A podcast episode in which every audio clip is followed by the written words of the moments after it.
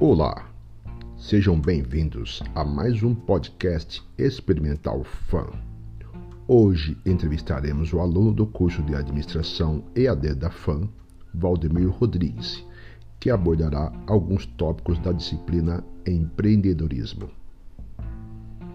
Valdemir, na análise de mercado, quais variáveis do macroambiente devem ser monitoradas? Podemos dizer que as variáveis do macroambiente que devem ser monitoradas são as naturais, que são os recursos naturais disponíveis para a empresa ou os que serão afetados por sua atuação, como por exemplo as estações do ano, as chuvas, as secas, as tempestades, as pragas, as safras e as fontes de energia, as demográficas, que compõem as características da população. Alguns exemplos são a mudança na constituição das famílias, o crescimento da terceira idade e a maior participação das mulheres no mercado de trabalho. As econômicas, sejam a economia nacional ou global, como por exemplo o crescimento econômico, distribuição de renda, disponibilidade de crédito, taxa de juros, câmbio, inflação, crises e recessões. As tecnológicas, como a evolução da tecnologia com a popularização da internet e o uso de equipamentos eletrônicos como o computador, o tablet e os smartphones sociocultural, que são os hábitos e as tradições de uma comunidade, e a política legal, que são as leis e políticas públicas, as regulamentações, o Código de Defesa do Consumidor e assim por diante.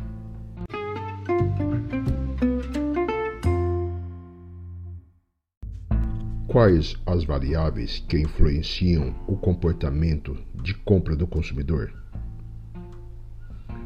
O comportamento de compra do consumidor é influenciado por algumas variáveis. São elas culturais, sociais, pessoais e psicológicas. As variáveis culturais estão relacionadas aos valores e à cultura de cada um. Essa variável é subdividida em subcultura, que se refere à nacionalidade, região, grupos raciais, regiões geográficas e às classes sociais. Ou seja, Algumas pessoas irão consumir determinados produtos por influência da região onde moram. No sul, por exemplo, as pessoas consomem o chimarrão. As variáveis sociais relacionam-se às influências advindas dos grupos dos quais o consumidor participa e que podem exercer influências tanto direta quanto indireta sobre as atitudes e comportamentos de uma pessoa. Como, por exemplo, podemos citar a família, os amigos, os vizinhos, os colegas de trabalho, os grupos religiosos e as associações de classe. As variáveis pessoais são as características pessoais de cada um dos consumidores, como, por exemplo, idade, estágio do ciclo de vida, circunstâncias econômicas, ocupação, estilo de vida e valores, que é o que representa a pessoa por inteiro, já que o padrão de vida de uma pessoa é formado pelas atividades, interesses e opiniões que cada indivíduo tem. E por fim, as variáveis psicológicas, que possuem quatro importantes fatores psicológicos que podem influenciar nas escolhas dos consumidores a saber: a motivação, a percepção, a aprendizagem e as crenças e as atitudes.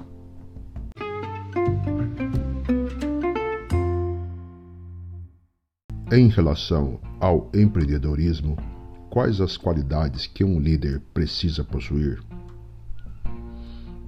Um líder precisa ter algumas competências importantes, tais como o autoconhecimento, que é bastante relevante para que o líder saiba gerenciar suas próprias emoções. O líder tem um papel fundamental para com seus liderados e precisa demonstrar controle dessas emoções, além de motivar seus liderados. Um espírito de equipe. O líder precisa saber trabalhar em equipe. Também espera-se que o líder encontre soluções para resolver os problemas organizacionais. Ter bom relacionamento. É importante que o líder crie vínculos, faça parcerias. Dessa forma, atrai as pessoas para si. Também é importante que saiba ouvir seus liderados. Ter flexibilidade. O líder precisa lidar com as mudanças. É preciso estar atento para que o empreendimento prospere. Deve ser o primeiro a apoiar e engajar os outros para a mudança.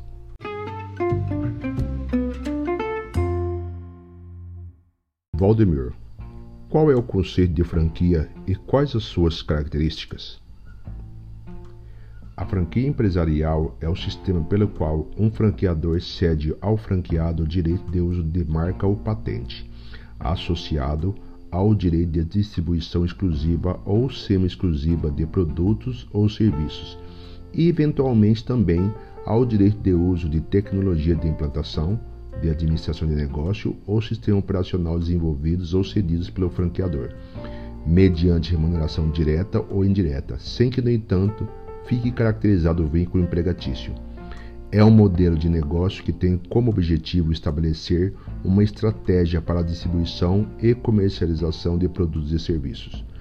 Quando se opta pela franquia, o franqueador, que é o detetor da marca ou negócio, disponibiliza para o franqueado, que é quem investe recursos no próprio negócio na rede de franquias, o uso da marca e de todos os padrões e regras idealizados por ele, bem como a supervisão do negócio.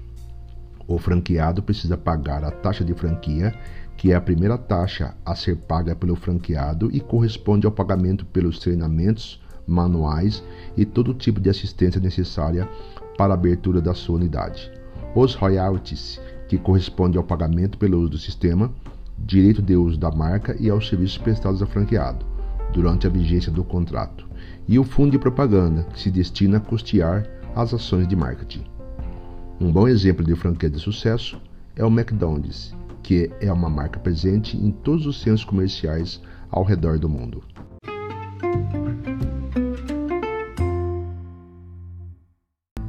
Para finalizar a nossa entrevista, explique para os nossos ouvintes quais os três tipos de empreendedores.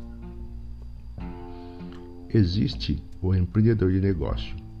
Ele é o criador e proprietário de um negócio que gera emprego e riquezas para a sociedade.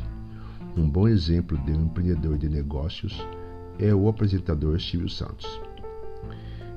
Também existe o intraempreendedor, que também é conhecido como empreendedor corporativo. São pessoas que se destacam pela busca do novo. Não se intimidam pelos riscos e possibilidades de insucesso. Têm paixão pelo que fazem. São pessoas dedicadas e que trabalham como verdadeiros sócios da empresa.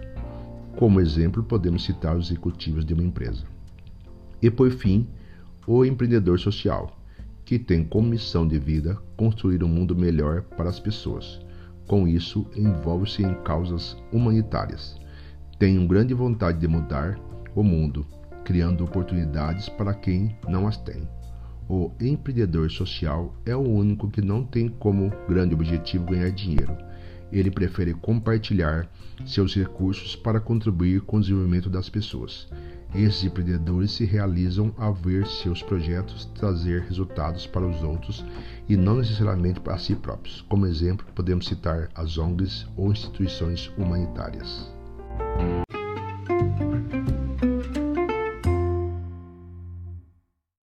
Chegamos ao fim de mais um podcast Experimental Fã.